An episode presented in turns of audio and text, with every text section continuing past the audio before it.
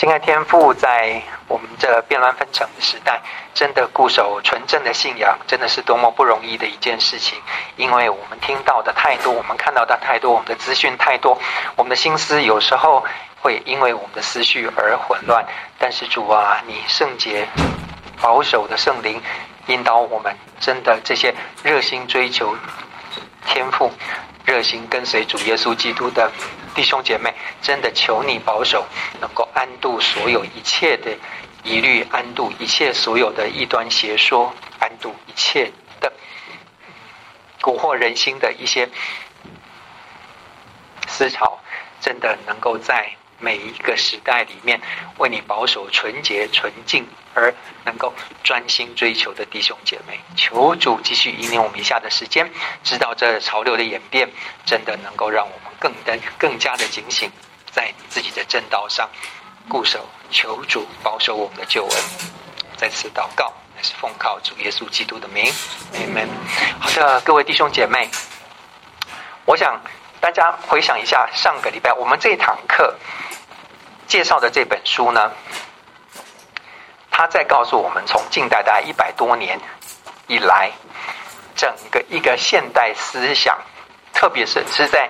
我们的基督教界里面哦，基督教界里面的现代神学的一个潮流走向是怎么样？所以各位，你大概看过这么多的大咖，知道这么这么详细的一些演变，你会发现时代的潮流不断的一直在走，好，在两极之间在在摆动。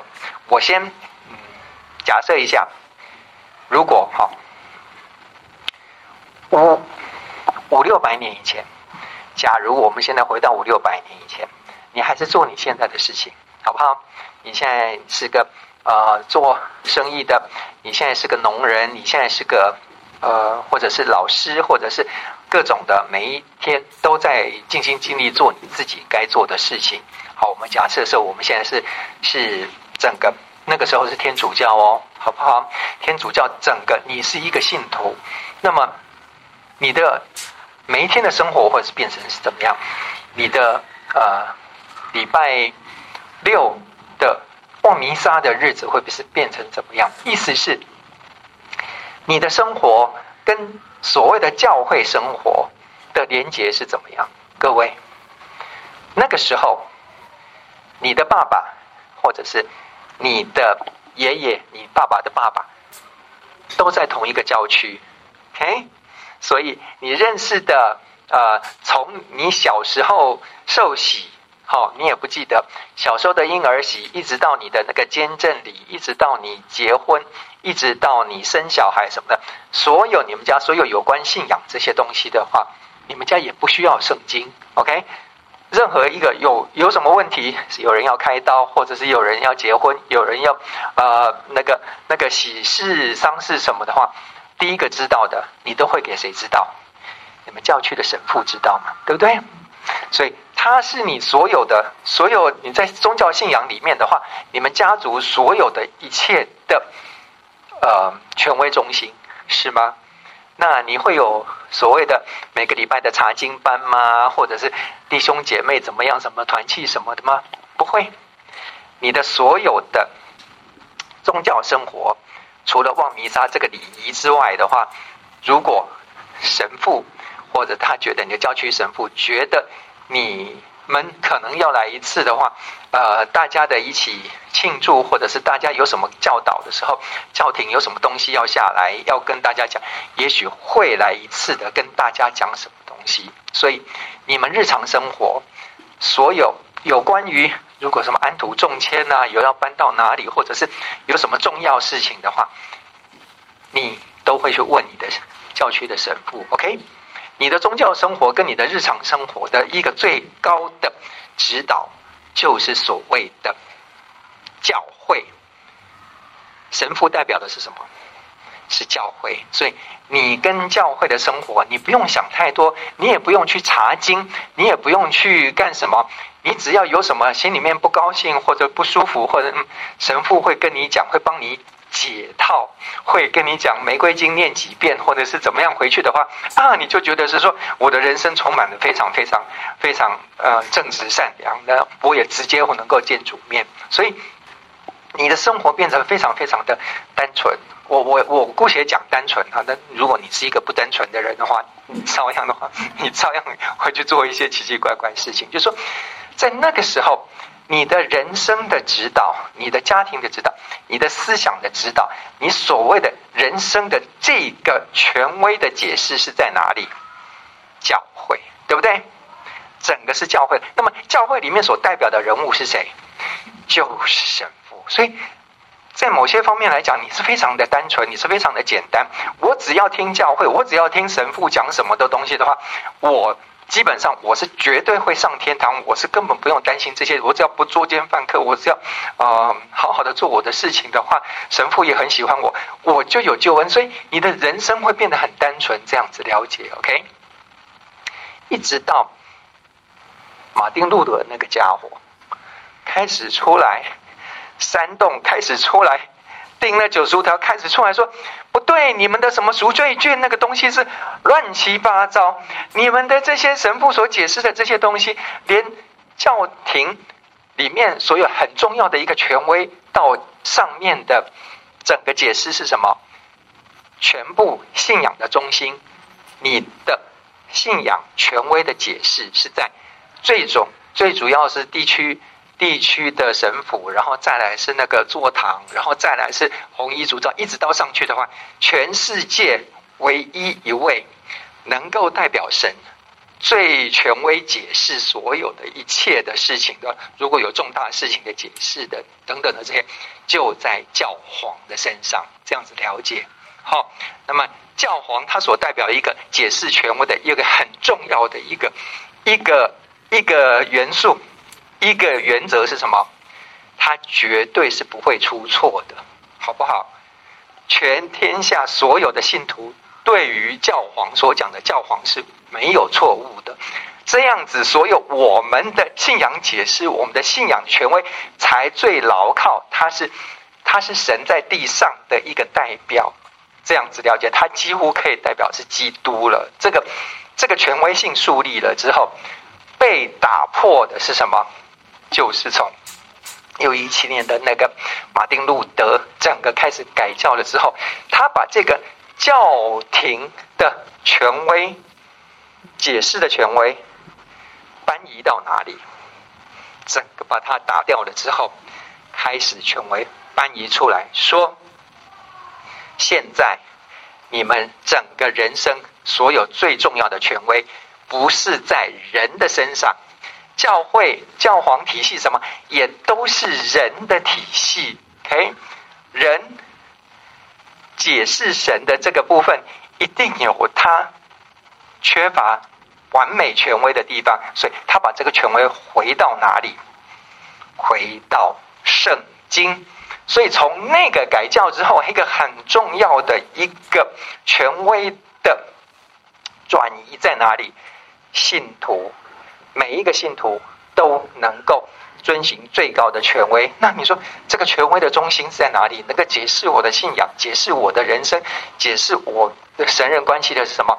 他把它回到圣经。所以从圣经里面开始，各种译本，从德文的圣经，马丁路德自己用德文开始在翻译，大家可以了解的圣经。然后从英文，然后从全世界，最后的话，现在各位。你现在在排练到你现在的生活，真正能够解释你的，譬如说，你有任何的争议，你有任何的神学的一些问题，或者是有一些人生争议，或者什么，你会去你会去问谁？你可能会问牧师，对不对？但你不见得一定会听牧师的解释，对不对？我们现在所有的现在基督教改教以后，最重要的权威来源是什么？圣经，这个有人会举手说：“没有，没有，没有，我现在的权威还是葛牧师，我只信你。”OK，是这样子吗？OK，你们都会笑，我自己也会笑。你知道这经过多大的转变吗？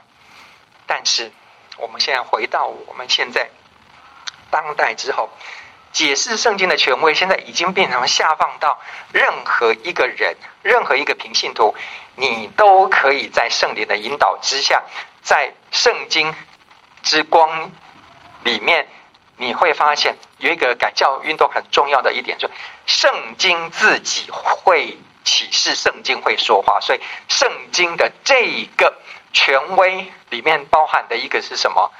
把整个解释神的启示，解释你人生那个 dictate 你人生的这个方向的，从教皇从人的身上，从这个泛教会界里面，把它放回到圣经上面，这个是很重要的一个原则。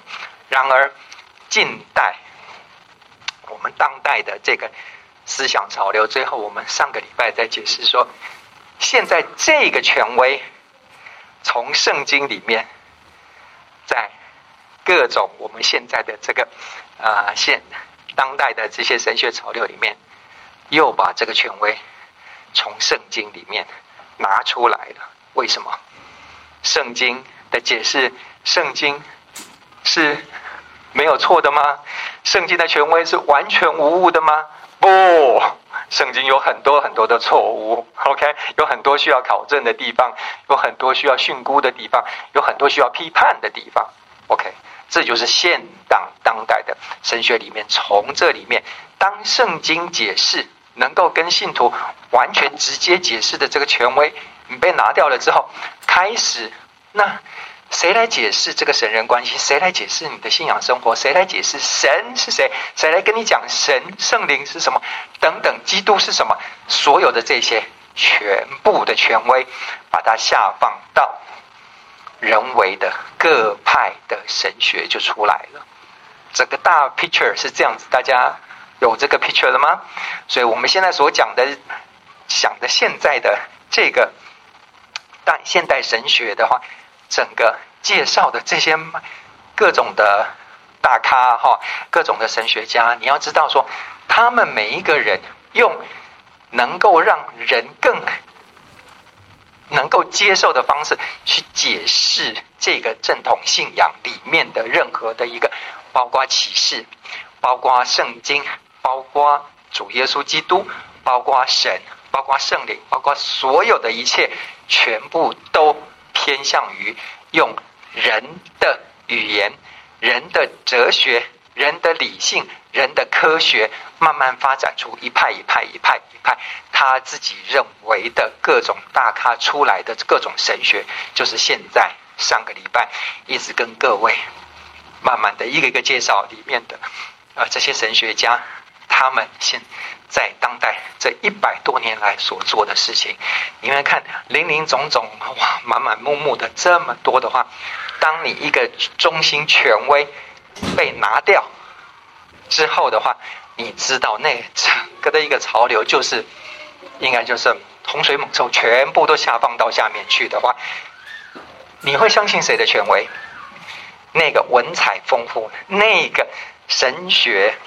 理论讲得非常非常呃丰富，他的学问非常好，他的知名度非常，他的文笔非常好的等等的这些大咖，像我们上次讲到卡巴，像啊、这个呃今天要讲的讲的啊 Tillich 或者是我们的啊、那些那个啊基督教打的不行的那个那那个啊、那个那个啊。去神话化的 的那一位等等的，然后还有一些造成的所有的运动的这些神学家，一个一个都俨然成立，而且它里面的那个分量一直在这一百多年来，它不断的被后面的人在研究之后，你要知道，神学是一个很迷人的东西。当你走到后面来的话，现在的那你说神学院这些学生他们研究什么？他们现在。你能够研究以前的什么呃呃中世纪的东西，或者是初代教会东西，都已经被研究的差不多了。OK，时代又远，但是问题说，你研究当代的一些神学家的这些东西的话，你的活路、你的思潮、你的创意会跟着更多的改变，所以你的 paper 才写得出来，你研究的东西才是更接近现代人。所以那个到现在的整个后期，在追寻的这些大咖的呃这些学派的的，更是在各神学院琳琅满目。所以意思是，慢慢你看这个走向是从原来的神本的这个。慢慢的，已经走向说各宗各派的各种人本的东西，全部都已经占领了现在的神学界，一直到现在，这个整个源流是这样。好，那我们 Bultmann 想起来了，OK，去神话化的那几个几个大咖，在上个礼拜，好，那我现在把这个礼拜接下来要。跟各位啊，一个大 picture 给大家的话，是从改教之后呢，慢慢你知道马丁路德，其实你知道时败时代的钟摆，你好像发现我哎，我想到一个蛮好的一个模式来解释哈，你把所有时代里面的开始有一些变革的东西，把它变成是所谓的啊右派跟左派，好吧？这样子比较好区别。所谓的右派是什么？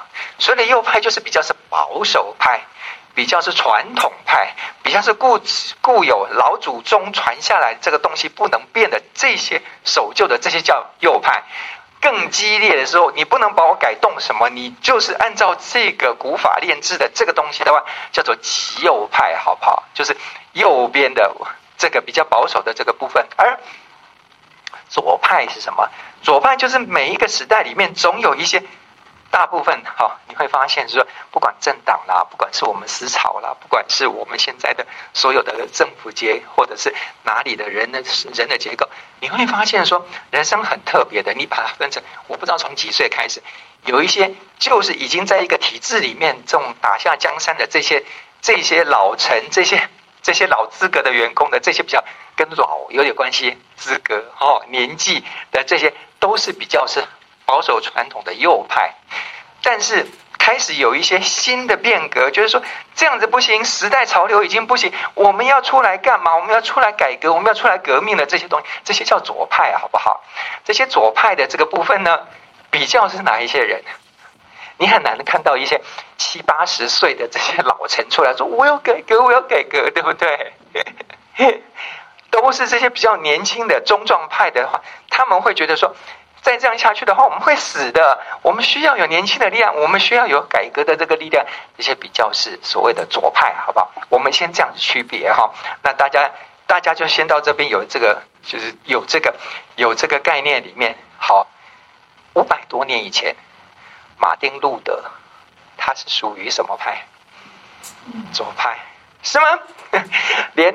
宗教改革这件事情，哎，你就慢慢抓到这个这个原则的话，慢慢的，你只要有个改革，有个大风潮出来的话，通常都是左派的，慢慢的开始形成。在他本来是弱势，他本来被打压，然后到最后的话，变成说整个影响的所有的一个时代的潮流的话，慢慢的这就形成了。从马丁路德开始的话。这个左派出来就变成这一个叫做新教，一个叫做我们现在所谓的基基督教就出来了吗？跟他抗衡的右派是什么？天主教喽，这就是改革的这个大 picture 是这边。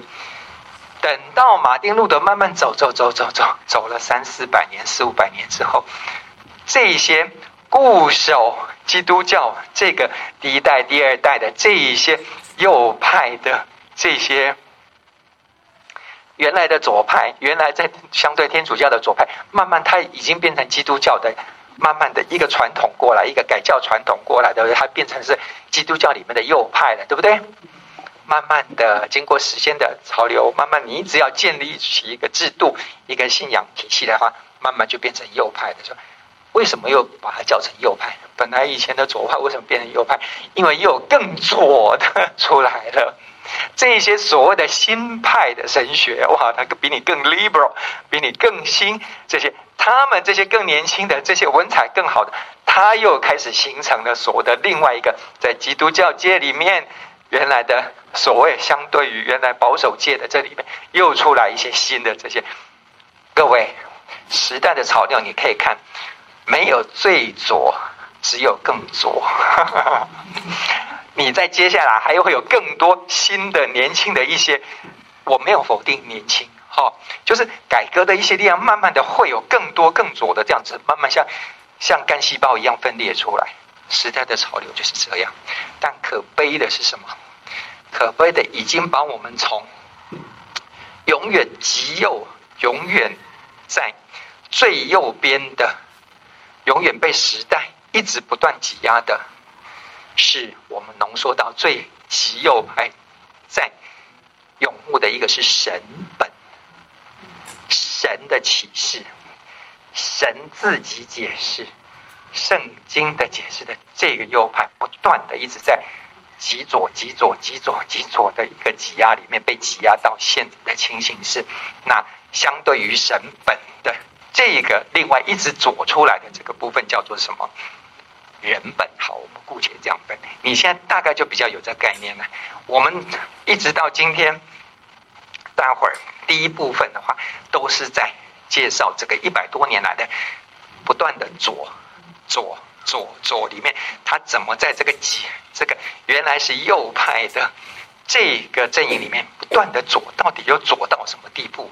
这样子了解我们的整个现代的思想潮流，就是一个人为神学的一个源流出来。好，我们现在接下来所谓到了 Pannonberg，Pannonberg 他的呃一个与相对于前面的几个几个大咖，他回到的另外一个走出来的一条路叫做什么？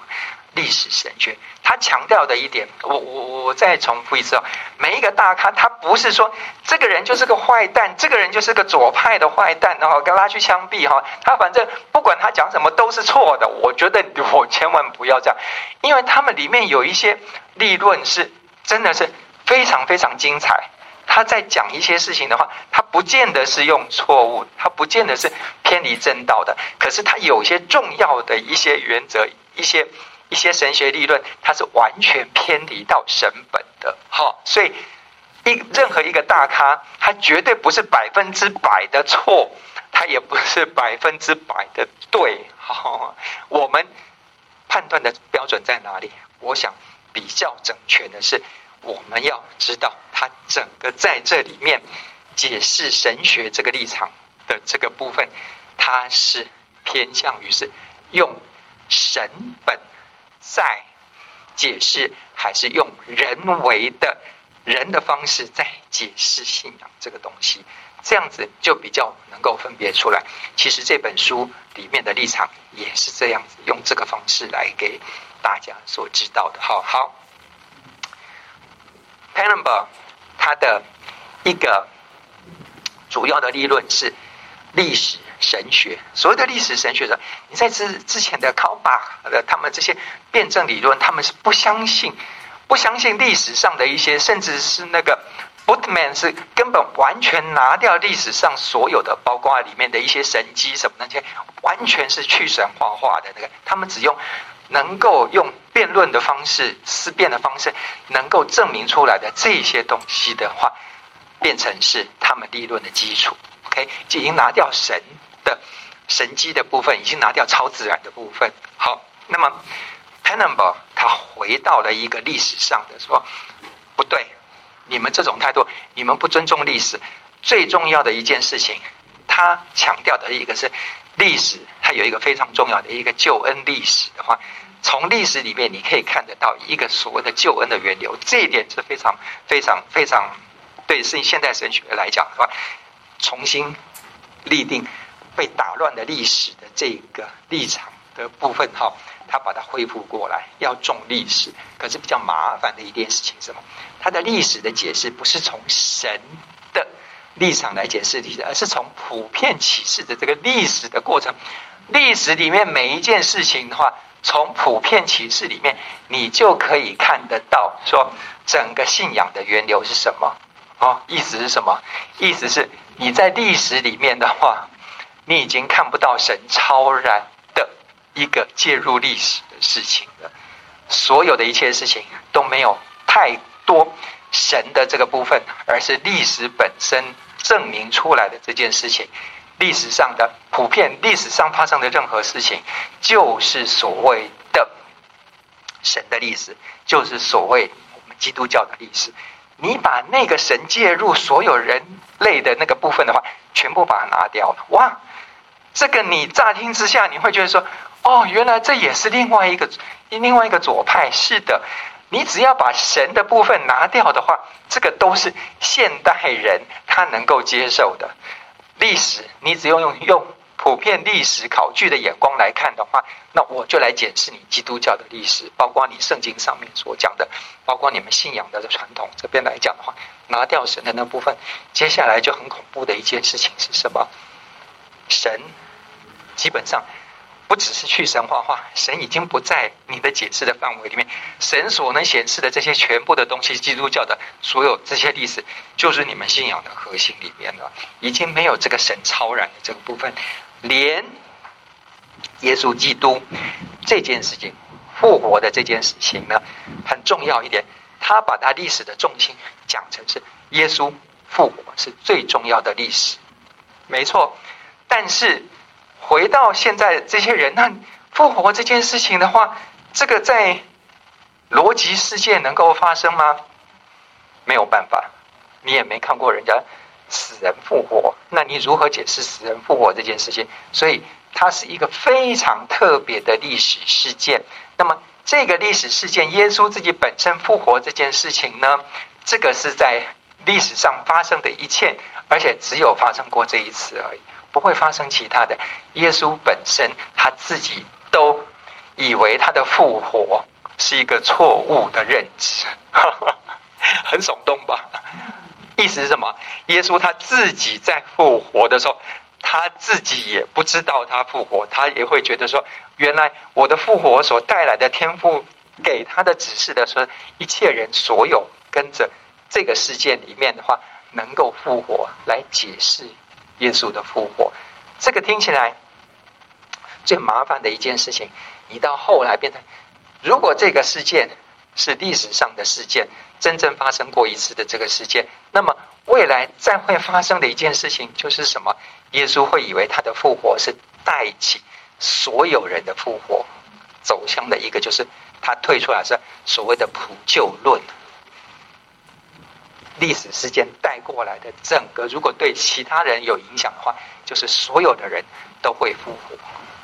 OK，这是他的推论出来，从历史上推论出来这件事情。好，我现在讲的是他的理论，好不好？各位，你现在知道说我们现在是在左派的这个洪流里面，所以你自己固有的固有的一个信仰的中心的话，你来跟这个对比。好，你就会慢慢对比出来，说每一每一派每一派里面，他用你熟悉的语言里面，可是问题他呈现出来的讲法的这这些事情对人的信仰的影响的话，其实都是很特别的一些一些呃左派呈现出来现在的各家各派呈现出来的一个呃。你有时候不太清楚怎么去掌握的一件事情。好的，接下来的进化神学呢，这个部分呢，这是天主教的一位一位神父哈。那么，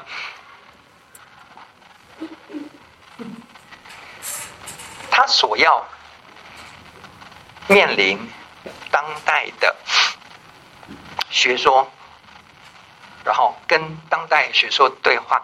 让当代的学者，让当代的知识界能够接受这个信仰的主要理论是什么？进化神学。那很特别的是，非常直接，非常甚至可以说非常粗暴的直接。一个就是说，所谓的进化神学是什么？就是当年发现的北京人。OK，然后 整个进化理论进来的话，把它全部搬到信仰里面去。意思是什么？意思是人类的信仰这件事情也是进化，人类是一个进化，人类的神学是一个进化的过程，完全没有所谓的什么启示，完全没有所谓的这些这些什么神造的这些完全的这个信仰的核心全部都没有。你把我们信仰变成是一个进化理论套进来的话。这个就是一个人类的进化史了。我们的信仰也是这样子在操作，所以你会发现，没有所谓的什么耶稣降生，没有所谓的这些这些神话这些事情，很多的自己在进化的过程里面，人类会越来越进步的。整个历史里面的话，都会有这个进步的痕迹。然后最重要的一点是，这个进化的一个重心是什么？他强调的拉进来一个什么？爱，爱是所有这些进化过程里面最重要的一个动力。因为爱而能够让人类越来越进化，越来越先进，越来越乐观，而。这个爱的代表的中心是什么？就是耶稣基督是这个动力，OK，驱动这个人类进化的这个动力，然后这个是你把凝聚在爱跟耶稣的身上，OK，聪明吗？时代界。不信神的，你也会觉得说，哦，那照这个宗教来讲的话，你们是个好的宗教，你们是让人越来越有希望的嘛，对不对？那么，对于我们信仰里面的某些某些因素来讲的话，哦，你肯定的耶稣基督嘛，那你肯定的爱的力量，这不是很好吗？这个就是一个进化的，哦，这他的理论就是这样，你觉得呢？好，这是所谓的进化神学。好，那么下一个。如果人类可以进化的话，这个叫做什么？过程神学。那个 Whitehead 的另外一个学者呢，他在加码，直接加码下去的话，如果连人类的这个信仰史的话，都是一个进化过程，那我跟你讲的话，更劲爆的是，神都是进化的过程。神其实是他没有什么神格，没有什么位格，他是一个宇宙之间一个非常。大的进化的力量带动人类，因为这个进化的力量带动人类的进化，够呛吧？比你那那个什么那个进化神学还要再更上一步。所以，神最重要的一个特色，不是他自有永有的存在这个东西，不是那么古板的话，神就是一个变化不断，一直在演进变化，取代于存有。神的一个特征不是有没有位格，而是他是不断的能力，或者是他的呃这个进化的过程。他在历史上的话，不断的一直在越来越有能力，越来越越大，越来越进化这个过程，带动所有宇宙的一个进化的过程。OK，这是他在解释，怀海在解释的这个神在过程里面，神在进化里面。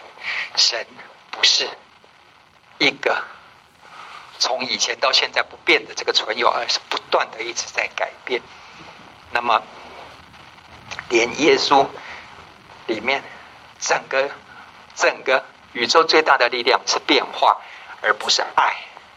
连耶稣基督都不是一个变化，都不是一个一个转动的过程。意思是什么？又把耶稣基督整个比前面的一个啊进化神学更劲爆的是进化神学，他还相信耶稣基督是这个变化的中心，是这个爱的中心的一个动力，这个都把它去掉了。他的过程神学更是变化是唯一的一个最重要的一个总理论。一定要矛盾吗？就是有没有可能变成呢？就是又兼顾神，又兼顾比方说自然科学跟进化论。OK，很好的问题。我们接下去你会发现，到后来，任何一个他开了一个门之后，后面的康庄大道很多人跟着进来的，所以到后来连福音派里面都已经出来一个，变成是说，那我们的信仰里面有没有可能就是那？关于所谓的科学的解释的这个东西，就留给科学解释好了，好不好？有关于创造，有关于那个什么进化那个东西，那你留在那边，那我们就是信仰里面的那个非科学那个部分。我们上个礼拜讲的说，各这个房间都已经出来了嘛，你只研究这个房间的就好了。这个连福音牌的话，待会大家会会看到，这个就是一个一个你已经开这个门，你就没有办法再回头的一个路了。所以现在各种神学都有了，那。他讲的已经各种专科都在里面了，好不好？你这是妇科的，你这个是神学，你你这个是启示论，你这个是各个的，你的思想已经只是为了 paper，或者是只是为了立论，只是为了造成一种运动里面所做出来的强调这个东西的话，你的思想已经是去结构化，已经是去权威化，已经是去了这个东西。各派分成，你的思想中心是什么？问你的思想中心是什么？没有，我是妇科的，OK。我的思想中心就是我只负负责这个进化的部分，我只负责科学这个部分，我只负责信仰，我只负责道德的这个部分，变成是这个样子的。OK，谢谢您的问题，存有。哦，这本书里面讲到说，近代神学哈的三个大咖，他指出来一个，另外一个就是 Paul Tillich。好，呃，比较特别的哈，终于找到一位不是德国人，Portalic 他跟呃，好，我们的那个作者讲是说三个三个重点，好，三个大咖，第一个是呃 Kaupach，第二个是那个 Bootman。OK，这几个都是那个大锤，把你们这个原来的右派的东西打的。几乎是趴在地上的这个碾压式的过去 Portilic 呢是第三位，所以你会知道这整个已经这种散化的这个这些部分呢，Portilic 的一个重点是什么？很特别的是。你在 Kaupach 还，你还可以给它冠上一个名字，新正统派，或者是所谓的维基神学。然后在这个 Bootman 呢，你会觉得说，它最重要的一个特色，它在这个房间里面最重要的特色就是去神话化，OK，去掉神神迹的这个部分。然后 Paul Tillich 呢，最厉害的一件事情，他没有立任何的宗派，他没有立任何的学说。那他为什么凭什么出名？还三大三大咖之一啊？他把基督教所有的固有的术语，包括你的重生，包括你的救赎，包括你的启示，包括你的所有的这些基要的术语，他全部很厉害的用哲学的语言重新把你解释一遍，把你去掉所有的不是去神话化而已，而是去神话的解释。所有基督教信仰，所有的核心，全部都用。哲学的语言来取代，厉不厉害？整个已经把你的提示。好，我举一个例子，OK。白汤拉面，你们喜欢吃吗？它的源流是来自于哪？好像是在呃啊日本的。我好听说有在浅草区啦，或者是在九州啦，不晓得从哪里，反正一个源头在那边。好，百年老店那个美。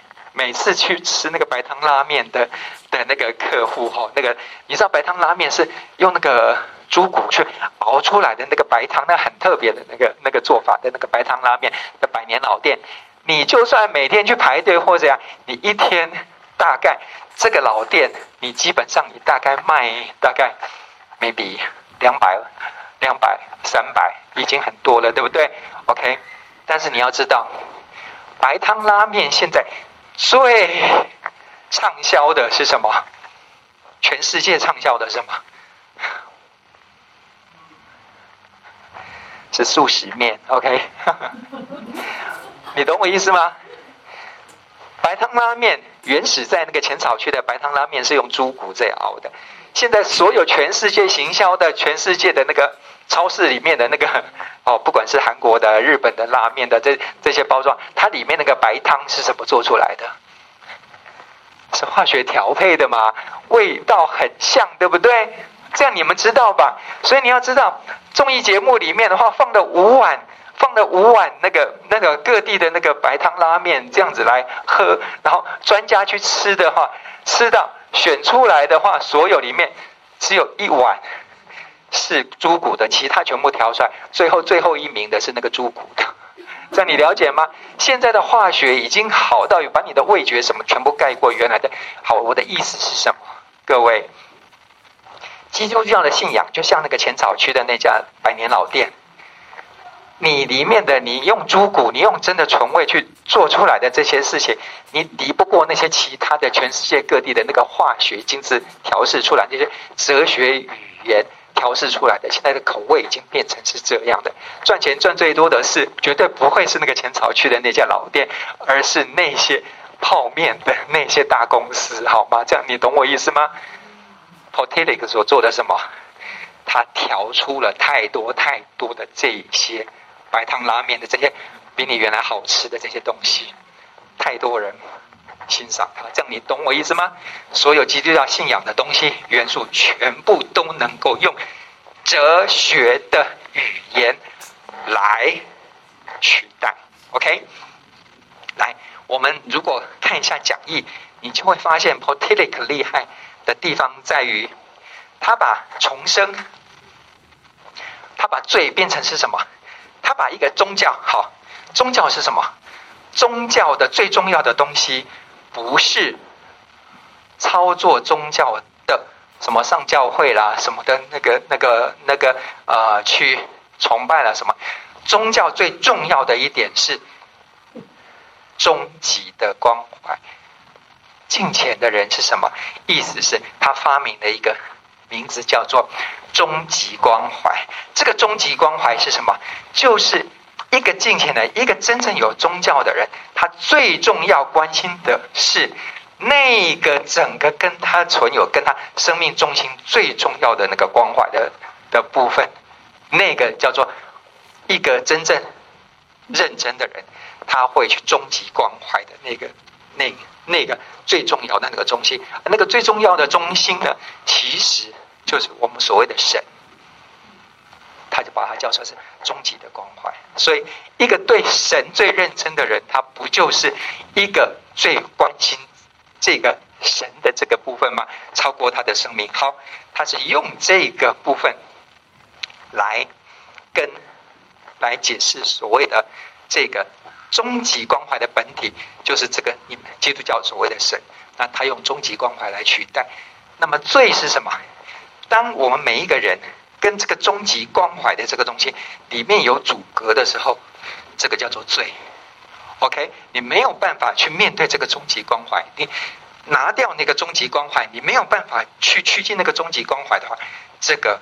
就是有个问题，你的生命会出现问题，这个就是我们基督教所谓的罪，他用这个东西来解释罪。OK，那么所谓的这个重生是什么？重生的意思就是你把这个罪的这个东西呢，你用一个更新，你用更新你的心态，更新这个态度，能够能够让你的这个部分阻隔的这个部分，让你重新对这个终极关怀能够产生一个联系的，这个叫做重生。这样你懂我意思吗？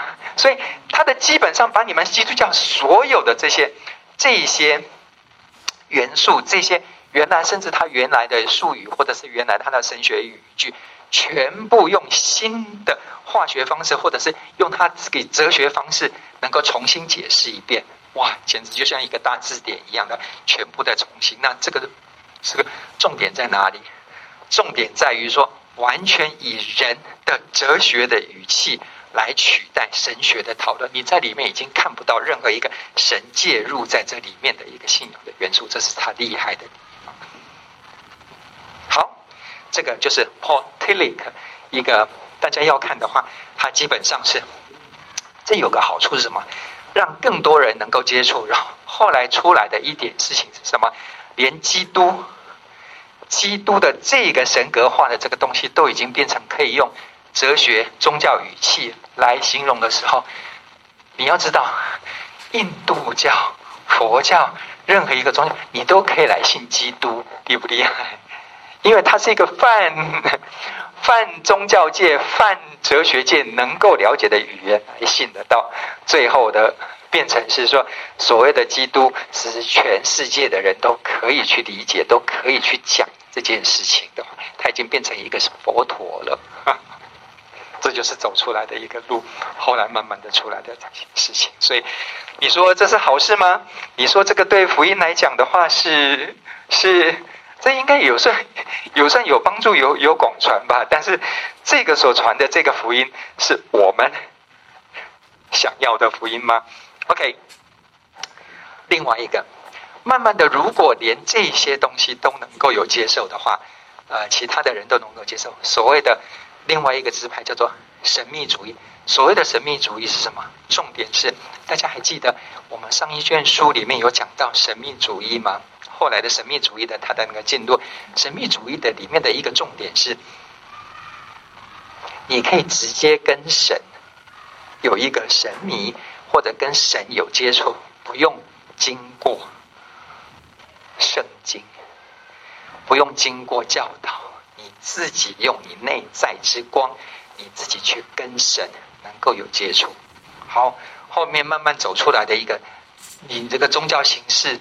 里面慢慢的，你已经不需要有客观的的一个能够解释的圣经的权威或其他的权威，你可以另辟途径自己来跟神有接触的方式。这个就是神秘主义很重要的一个理论。每一个人都可以直接跟神有接触，不用经过神父，不用经过教会，不用经过圣经。哦，这个出来的这个部分。它的重点慢慢的出来，很多人喜欢慢慢走偏的到这个部分去。所以各位，我们上一卷书里面在讲的，我们跟神接触最重要的一点什么？观察，观察什么？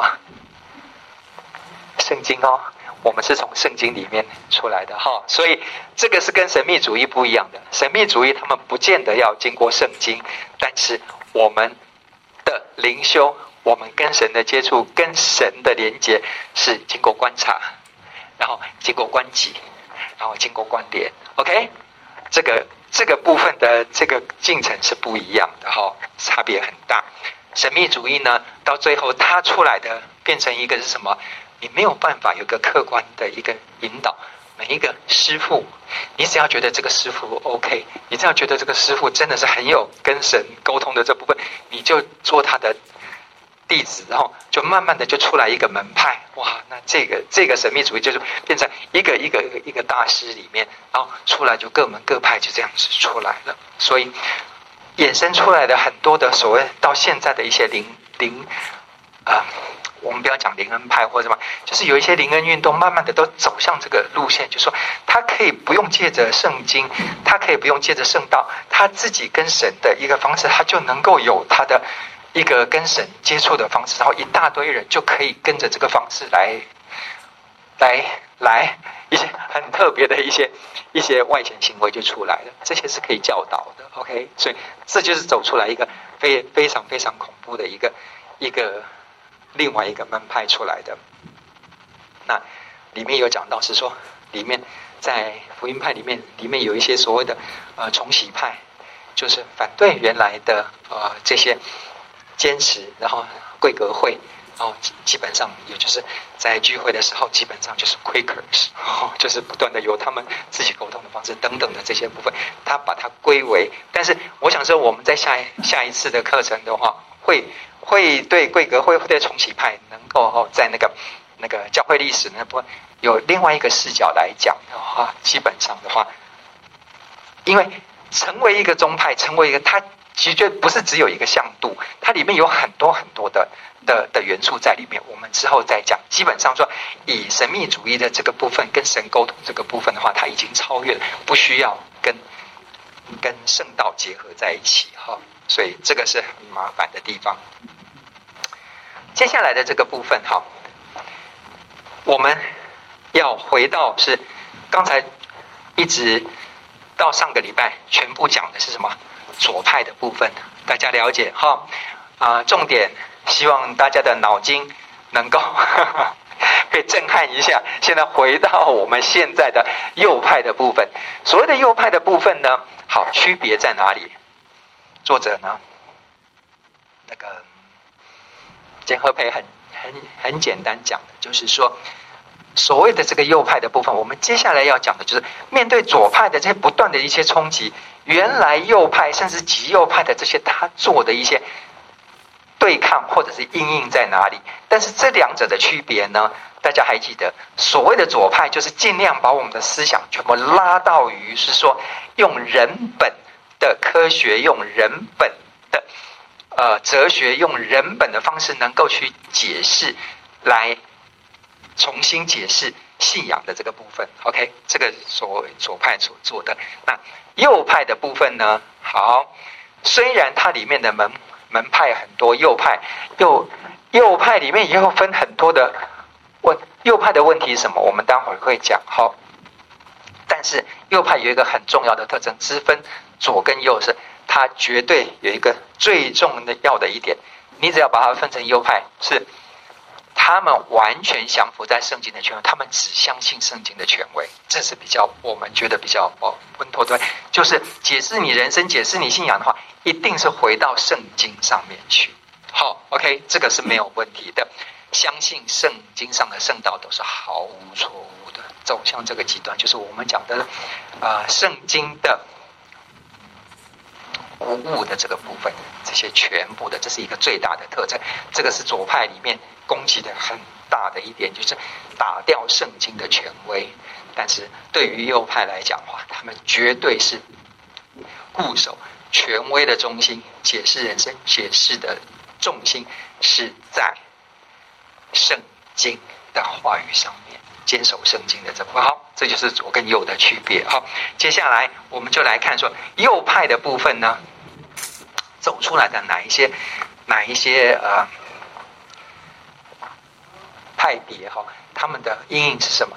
金钱主义，我想是说，大家里面有一个，我们在去年好上一季的的课程里面有一个啊，宗教情操真伪辨，大家还记得吧？Jonathan Edwards 的那个部分的话，这个就是金钱主义的代代表哈。所以他们在对圣经解释的立场，这个是没有错。他们走出来的阴一个阴影呢，慢慢走出来的一点是，他们越来越走向一个。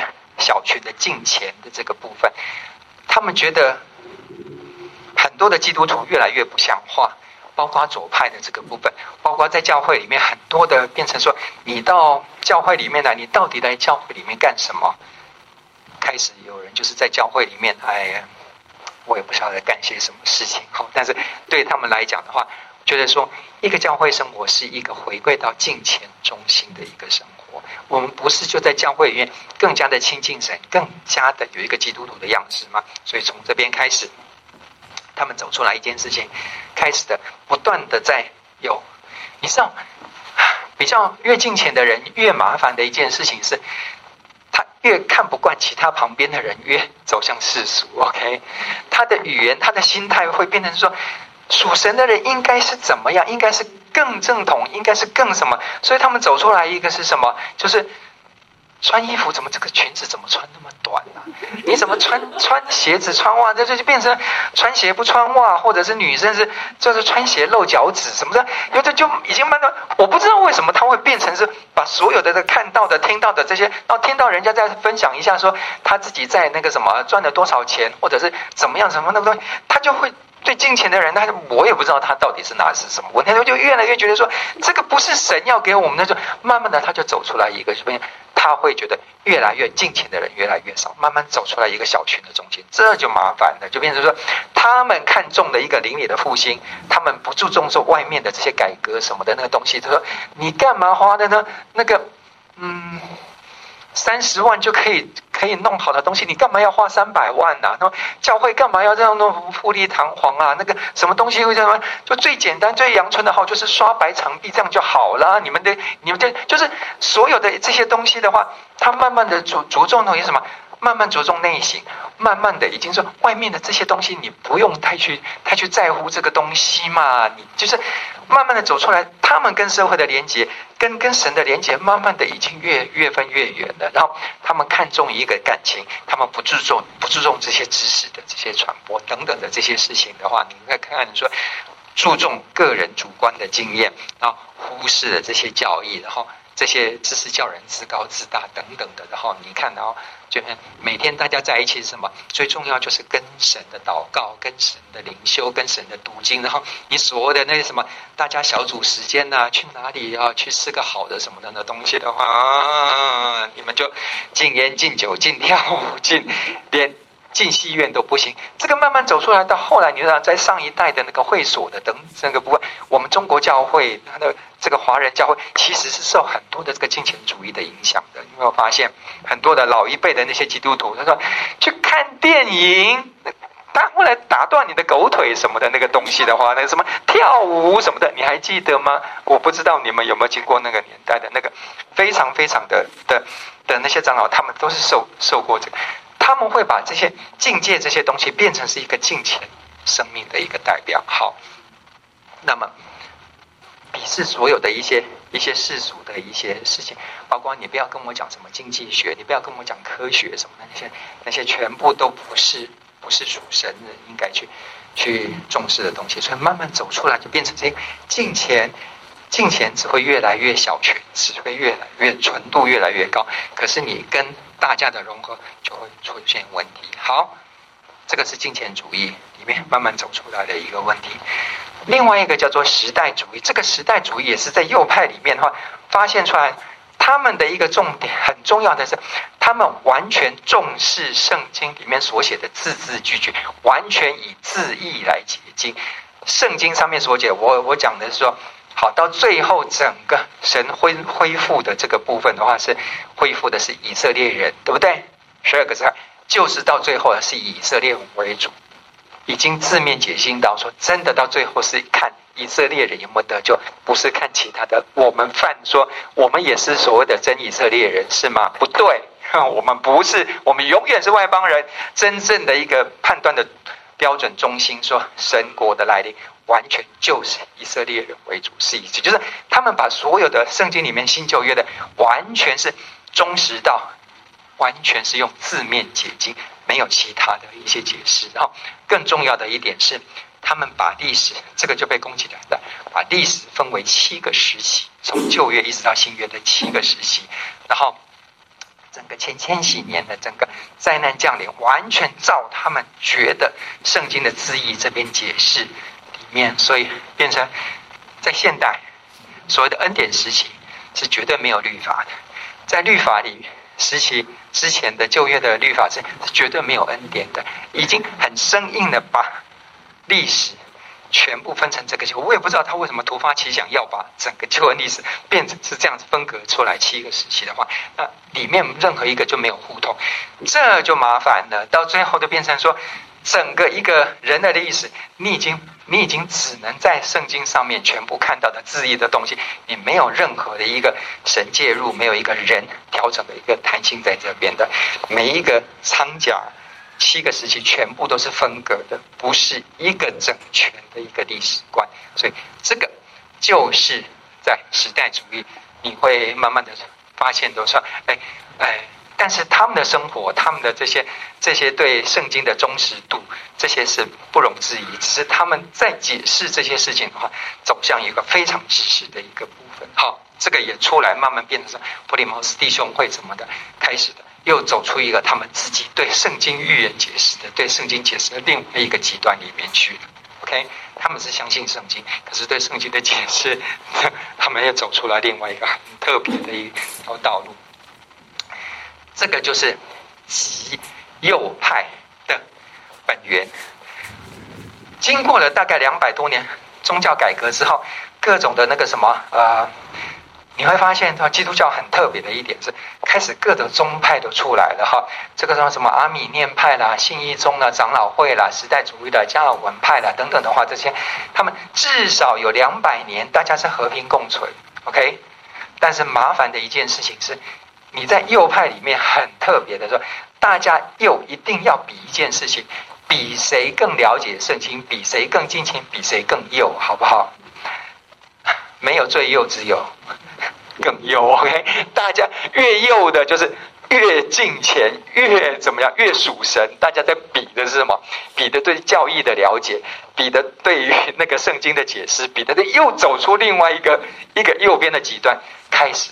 分门别派，所以又也分得出太多太多的又，一直不断会有会有更右的出来。这个什么？我是更正统的，我是更更基要的，我是更什么的这个部分，你会发现很特的很特别的一点是，开始一九二零年起来的话，开始大家对于一些教义的一些解释、圣经的解释里面的很多解释的话，开始出来，大家先先开始是。意见之争，最后变成意气之争，不断的又分裂又分裂。所以你要知道，在左派来讲，左派他们是开枝散叶，是各种只要有一个有一个新的一个说法，就有一个门派这样出来。他们好像是一个成长一个大树。可是呢，右派他们是什么？他们是集不断集中那内书的，一直越分越细，越分越细的各种门派也出来了，所以变成说。右派的人越来越少，可是越少里面还要再少里面还要再分出来更小的这个部分，越来越内缩的，这个是这个是右派的问题哈。所以这些你在开始的话，一九二零年开始的，你会发现说，大概在差不多六七十年前，最右派的的一个集中的一个代表，包括神学院那个是那个普林斯顿神学院，那个是集。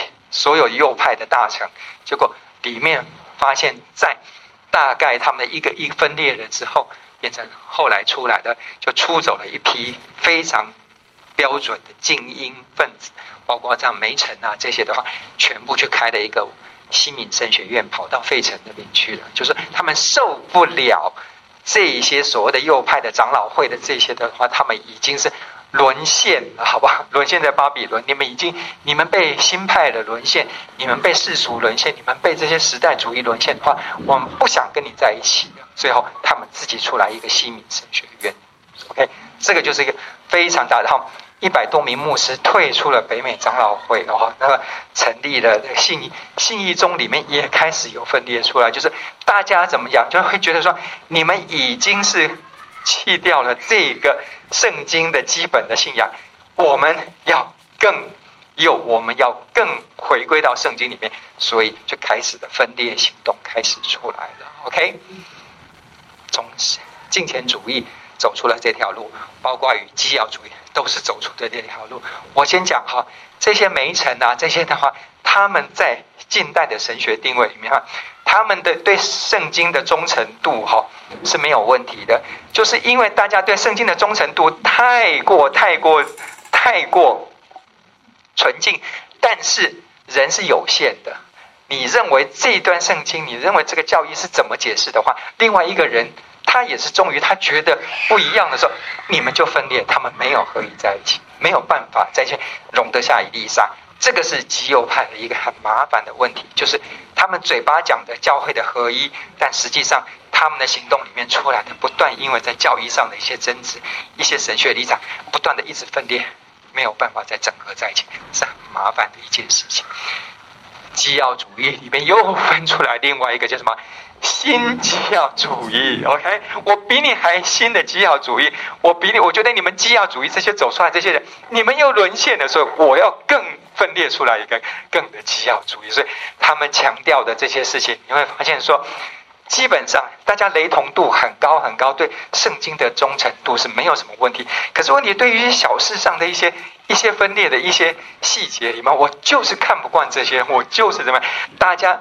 大家都是在纸上谈兵，那个 paper 一篇出来，然后下一篇就是这样不断的一直在这边、这边、这边互相啊、你不要说攻击啦，大概就是你讲我这个不对，我马上又弄了算，你讲我二十页，我讲你两百页之后，然后你再出两千页，我再出两万页，人家有时间不断的一直在跟你在跟他们攻防，弄到最后的话，教会里面神学院里面说。算了，道不同不相为谋，我们再去开一个新的教会，就是变成是这个样子的话，新基要主义，然后再来的新福音主义，福勒神学院呢，开始他会觉得说，在极右的里面，又基要主义又出来一个新基要主义，最后呢，这个慢慢的在时代里面有新福音主义出来，他的意思是富勒神学院里面他他会觉得说，啊，我们可不可以？跟时代对话，慢慢的就有一些比较倾向于在左跟右中间，希望能够出来一个我们教会的合一是最重要是主的意思是要大家合一，好不好？不是在这些小事上一些争执。那他这个新基要主义本来一个利利益是好的，是说我们要跟时代对话，要跟比较左派里面也有一些。是比较倾向于右派的这些，大家来对话好不好？结果没想到这样一出来一讲的话，新福音主义没有做到这个左跟右的桥梁之后，又被极右的人打成说你们就是左边的，又把他们赶出门，所以他们新福音主义又是变成夹在左右中间这个区域的话，右边会觉得他们是左的，左是会觉得他们是右的，所以你说你不要说统合左左右，你甚至连福音派里面的这些派系，你都已经是没有办法来不同合的，OK？那么新福音主义里面。另外一个章节里面讲到，好，它有几点的这个东西呢，慢慢走出来的一个部分开始讲。对左来讲的话，有一个他们没有办法放弃掉一点是圣经无误论。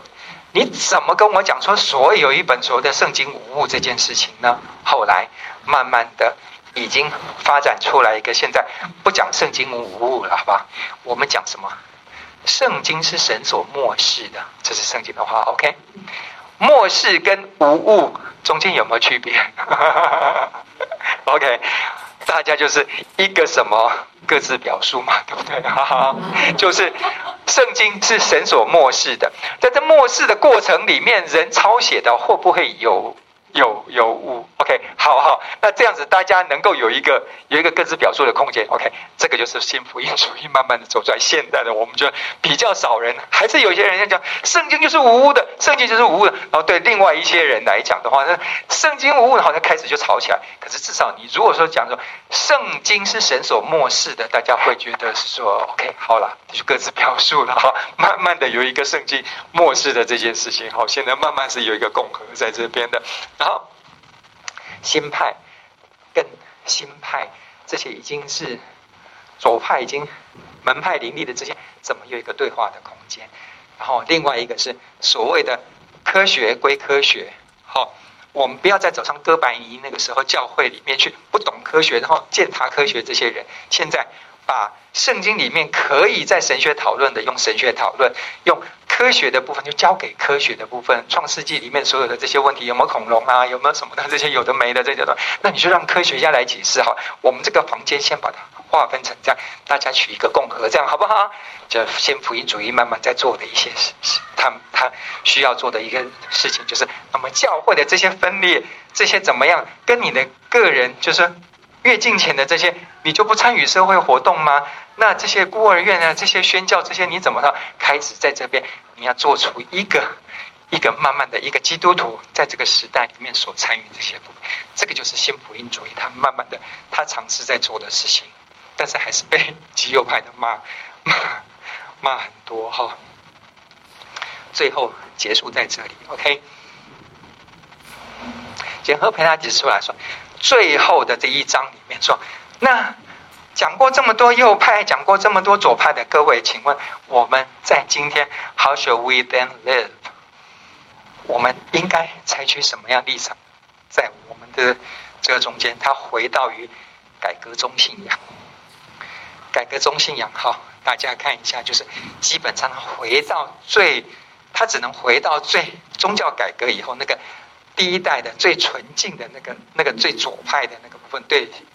对左派所强调的一点东西是，以圣经是在个人跟教会中间的一个生活范围、生命范围里面的指引。回到这边，就回到于再次强调，我们最保守的、最能够稳定的一个立场是改革中的信仰。好，他再搬出来说五大特色，这五大特色的重点是什么？全部都是以神的立场来看人，好不好？包括人完全的堕落，包括神对人无条件的拣选，包括神对人救恩的限定的的赎罪，包括人得到救恩是无可抗拒的，还有一个圣徒在在世的一个对救恩的持续是不会失落的这个部分的话，他在。讲到一个是说，这五个中间这个 tulip 的中中心有一个重点是什么？不是对，不是人的哲学，而是神的恩典。然后，不管你是怎么样，你不要再走上一个孤立，你不要再走上一个小圈，你不要再一个手势。神的心意是一个教会，所有教会是基督的肢体，不是分裂的肢体，所以你们一定要去合一的精神。他重新再讲，所以愿意在话语上建立，而不是随你自己来用哲学，或者是用你自己的神学方式，不管左或右来处理圣经。